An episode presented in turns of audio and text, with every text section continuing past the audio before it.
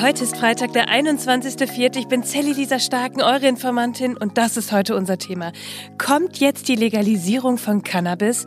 Was hat es mit dem langen Hin und Her auf sich? Welche Risiken birgt die Legalisierung? Oder ist es gar nicht so schlimm, wenn wir uns alle bald einen Joint drehen dürfen? Los geht's! Die Informantin. News erklärt von Sally Lisa Starken. Bevor wir in dieses brisante Thema heute einsteigen, ich sag euch, ich denke heute Morgen ganz fest an euch, wenn ihr mit der Bahn irgendwo hin wollt. Heute ist ja wieder bundesweiter Streik und laut Gewerkschaften von 3 Uhr morgens bis 11 Uhr vormittags. Und vielleicht habt ihr heute Morgen ja schon laut aufgestöhnt und gedacht, schon wieder muss das denn wirklich sein? Die Antwort ist leider ja, denn es geht um Löhne, Gerechtigkeit und Solidarität. Und dass wir uns ärgern und es merken, das ist doch genau der Kern eines Streiks. Er soll spürbar sein, irgendwie ein bisschen wehtun, Aufmerksamkeit erzeugen. Ja, und damit den ArbeitgeberInnen zeigen, hey, ohne uns bleibt eben alles stehen und es funktioniert nichts mehr. Ein Sprecher der Eisenbahn- und Verkehrsgewerkschaft EVG hat gesagt, Zitat, einige Arbeitgeber weigern sich nach wie vor auf die von den Tarifkommissionen der EVG beschlossenen zentralen Forderungen einzugehen. Andere legen Angebote vor, die weit von dem entfernt sind, was wir fordern. Ja, die EVG möchte 650 Euro mehr im Monat für die Beschäftigten oder 12 Prozent mehr bei den oberen Einkommen. Alles für eine Laufzeit von einem Jahr. Ja, und da geht's nicht nur um ein paar Personen, sondern um 180.000 der insgesamt 230.000 Beschäftigten. Und Leute, ich muss euch eigentlich auch nicht mehr erklären, warum die Menschen mehr Lohn brauchen. Inflation, ja, die sehen wir doch alle im Geldbeutel. Und dann ist doch auch eben klar, dass die Leute mehr Geld zum Leben brauchen. Es ist ja nicht so, als hätten sie vorher schon ein Managergehalt verdient. Cosima Ingenschei von der EVG sagte dazu am Mittwoch auf der Pressekonferenz, dass das jetzt ein harter Winter war für alle, wie die Preissteigerungen aussehen äh, wie man mit den Gehältern zum Teil dann in Ballungsräumen sich da äh, durchkämpfen muss wir haben nicht so viel Zeit. Wir müssen jetzt wirklich Tempo draufbringen für die Kolleginnen und Kollegen, die brauchen äh, Geld in der Tasche und zwar nachhaltig, nicht über Einmalzahlungen, sondern tatsächlich in die Tabelle, damit sie dann das Geld äh, nicht einmal ausgeben und dann ist es wieder weg, sondern wir brauchen das eben in der Perspektive für die Branche und deshalb äh, ja, sind wir natürlich auch bereit, wenn wir das nicht kriegen, Streikaktionen massiv auch auszuweiten. Und das gehört eben auch immer zu einer Abwägung eines Streiks dazu. Bis wohin trägt die Gesellschaft so etwas noch mit und wann setzt Unverständnis und Groll ein? Dazu sagt Christian Loroch von der EVG. Wenn wir natürlich den Arbeitgeber massivst beeindrucken wollten, dann würden wir jetzt bereits an dieser Stelle zu einem mehrtägigen äh, Streik aufrufen und das äh, Thema Warnstreik verlassen. Ähm, das halten wir aber nicht für verhältnismäßig und halten wir auch zum gegebenen Zeitpunkt für noch nicht richtig. Ähm, damit gebe ich schon ein bisschen die Ausschau in die Zukunft. Das kann noch kommen. Ich sag's euch ehrlich, ich finde ja, die Arbeitgeber sollten sich endlich bewegen. Wie wollen sie das noch rechtfertigen? Also dieser Streik ist völlig unnötig, völlig unnütz. Es werden Hunderttausende von Pendlerinnen und Pendler, die am Wochenende nach Hause fahren wollen, die am Wochenende unterwegs sein wollen, hier völlig unnötig in Mitleidenschaft gezogen. Das wäre das ganze Wochenende den Menschen verdorben. Die EVG hat mit der Aktion aus unserer Sicht Maß und Mitte völlig verloren. Ach so, das war Martin Seiler, Bahnpersonalvorstand. Ich frage mich ja eher, ob die Arbeitgeber hier vielleicht ihr Maß und ihre Mitte verloren haben. Lasst euch heute nicht beirren. Ihr könnt euch darüber ärgern, natürlich. Aber ärgert euch nicht über die Beschäftigten, sondern über die lausigen Arbeitgeber. Und dann? Um 11 Uhr treten wir den Dienst wieder an, die Kolleginnen und Kollegen. Das heißt, gegen Mittag müsste es dann möglich sein, dass dann geordnet der Betrieb wieder aufgenommen wird und auch am Freitagnachmittag dann jeder und jede wieder gut nach Hause fahren kann. Leute, wird Cannabis jetzt legalisiert oder nicht? Ich habe durch das ganze Vor und Zurück, hin und her, ja und nein, auch lange nicht durchgeblickt. Deshalb habe ich mich jetzt für euch schlau gemacht und erkläre es euch jetzt. Ja, und daraus machen wir heute mal ein längeres Thema, weil irgendwie interessiert es uns ja alle. Denn diese Debatte, das ist doch mal was Neues in Deutschland.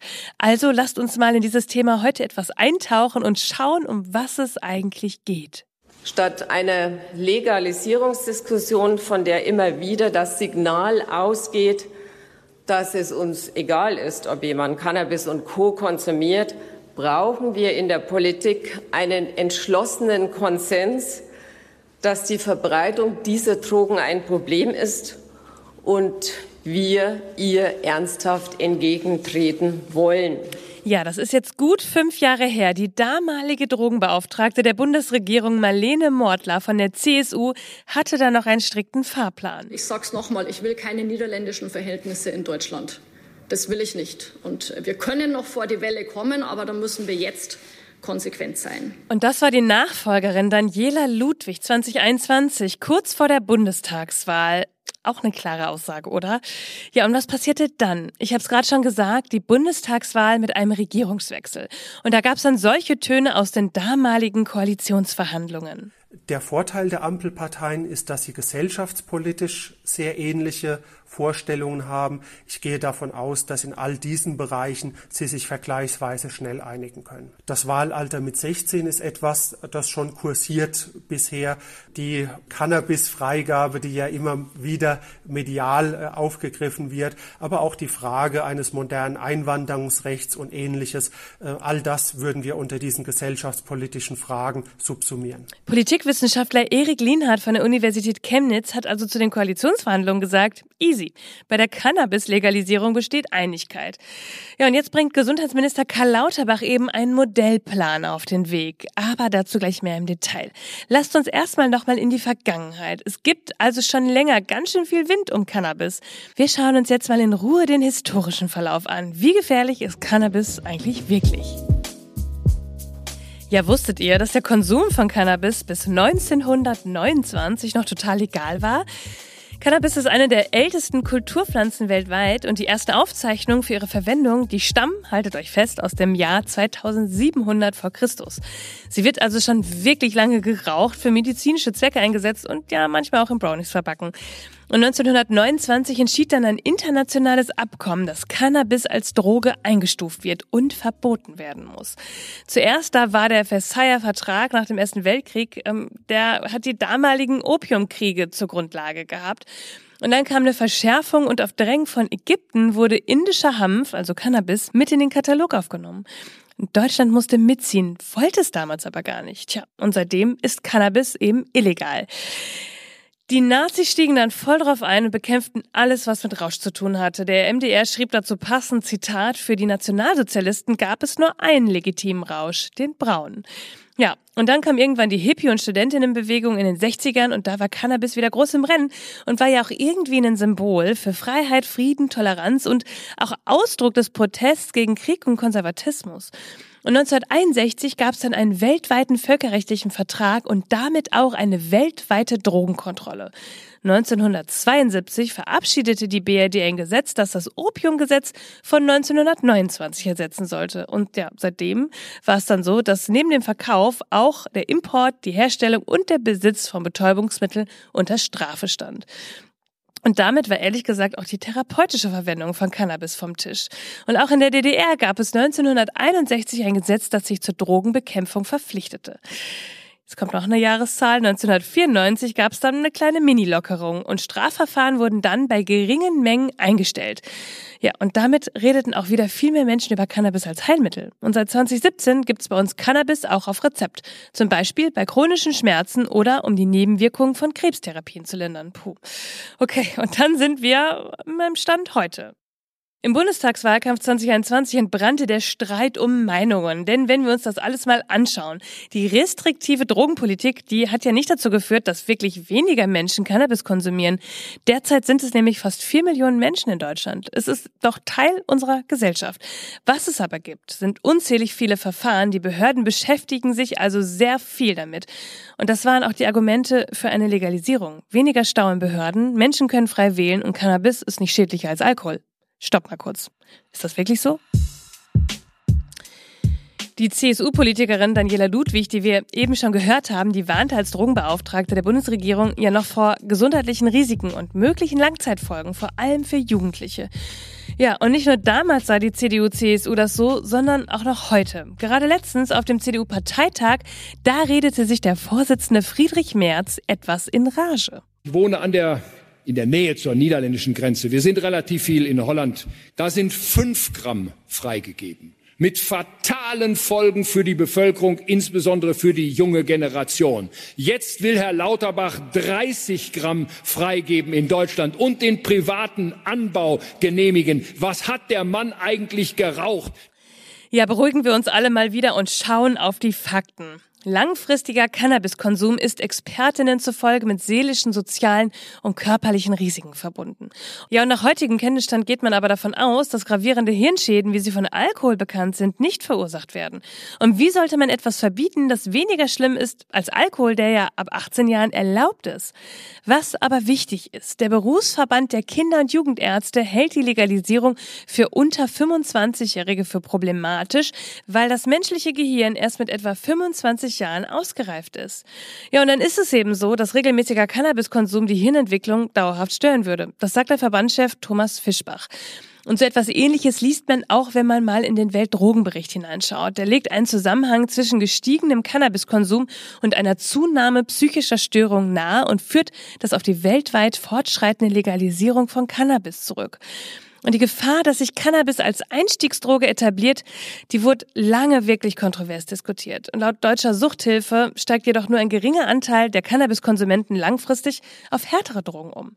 Ihr merkt, die Debatte, die ist nicht einfach, die ist wirklich ganz schön komplex.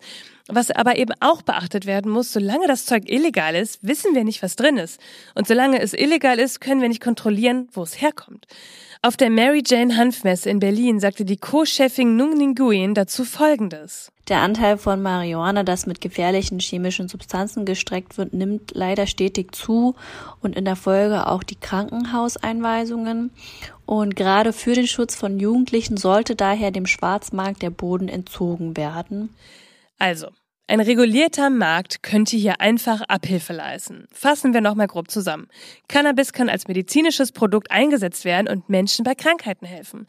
Es ist aber eben auch gerade für Jugendliche nicht ungefährlich.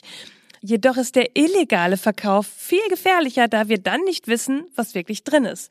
Und Cannabis ist eben nicht gefährlicher als Alkohol und der ist eben auch erlaubt. Und die Niederlanden zum Beispiel zeigen auch, dass der legale Verkauf nicht dazu geführt hat, dass die Zahl der Konsumentinnen steigt. Im Gegenteil. Die Strafbarkeit hat eben auch nicht gezeigt, dass dadurch weniger Menschen konsumieren. Wenn wir also nicht allein aus moralischen Aspekten betrachten, sondern auch das mal ganz irgendwie auf der sachlichen Ebene sehen, dann spricht meiner Meinung nach ja doch eigentlich viel für eine Legalisierung, oder? Ja, und genau an diesem Punkt befinden wir uns gerade in der Ampelregierung. Karl Lauterbach sagte in der letzten Woche, mehr Sicherheit im Konsum, Konsum eher einschränken, Schwarzmarkt zurückdrängen, besserer Jugendschutz, weniger Beimengungen, weniger Drogenkriminalität. Das bleiben die Ziele der Ampelregierung in dieser Hinsicht. Und auch der Agrarminister Cem Özdemir sagte dazu Folgendes. Niemand soll mehr bei Dealern kaufen müssen, ohne zu wissen, was man sich da einhandelt. Damit entziehen wir auch der, der organisierten Kriminalität in dem Bereich den Boden, die ja selbst vor Kindern und Jugendlichen äh, sich nicht zurückhalten und keine Skrupel haben. Aber wenn ihr jetzt denkt, na, dann gibt's endlich ein endgültiges Ergebnis. Cannabis ist jetzt legal. Na ja, nicht so ganz. Es geht nochmal um die kontrollierte Abgabe an Erwachsene die selbst entscheiden dürfen, ob sie konsumieren wollen. Und es geht um eine Maximierung des Schutzes unserer Kinder und Jugendlichen und schließlich um eine Entlastung von Justiz und Polizei. Das ist uns wichtig und das machen wir jetzt.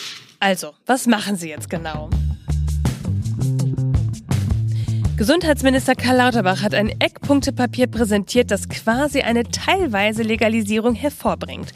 Darin steht, der Kauf und Besitz von maximal 25 Gramm Cannabis ab einem Alter von 18 Jahren ist grundsätzlich straffrei. Ihr dürft dann auch drei Cannabispflanzen selbst anbauen. Und in speziellen Vereinen soll der Anbau und die Abgabe ermöglicht werden, nur wird es eben erstmal nicht überall Shops wie in den Niederlanden geben. Dafür gibt es dann aber Modellregionen, in denen das in einem zweiten Schritt erprobt werden soll, mit wissenschaftlicher Begleitung. Und ganz wichtig, es soll auch keine Einstufung von Cannabis als Betäubungsmittel mehr geben. Das heißt, werden Jugendliche unter 18 mit Cannabis erwischt, dann ist das straffrei.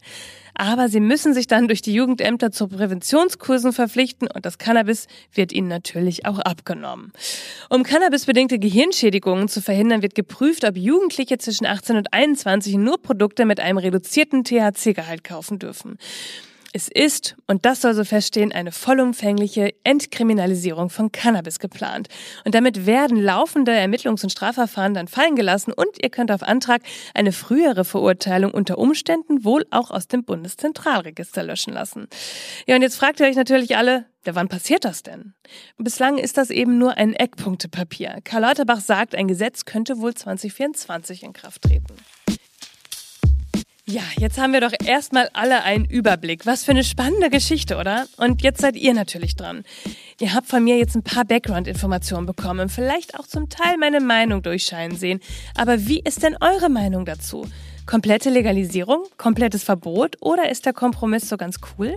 Ihr wisst ja, auch hier gilt, informiert euch weiter. Diese Folge kann doch wieder nur einen kleinen Ausschnitt eines ja wirklich noch viel komplexeren und größeren Diskurses geben. Also, ich bin so gespannt auf eure Meinungen.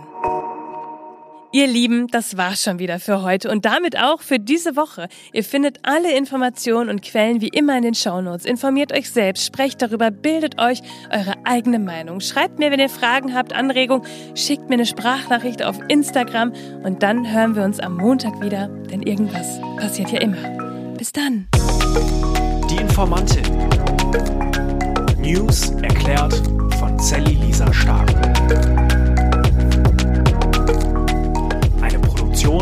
7.1 Audio.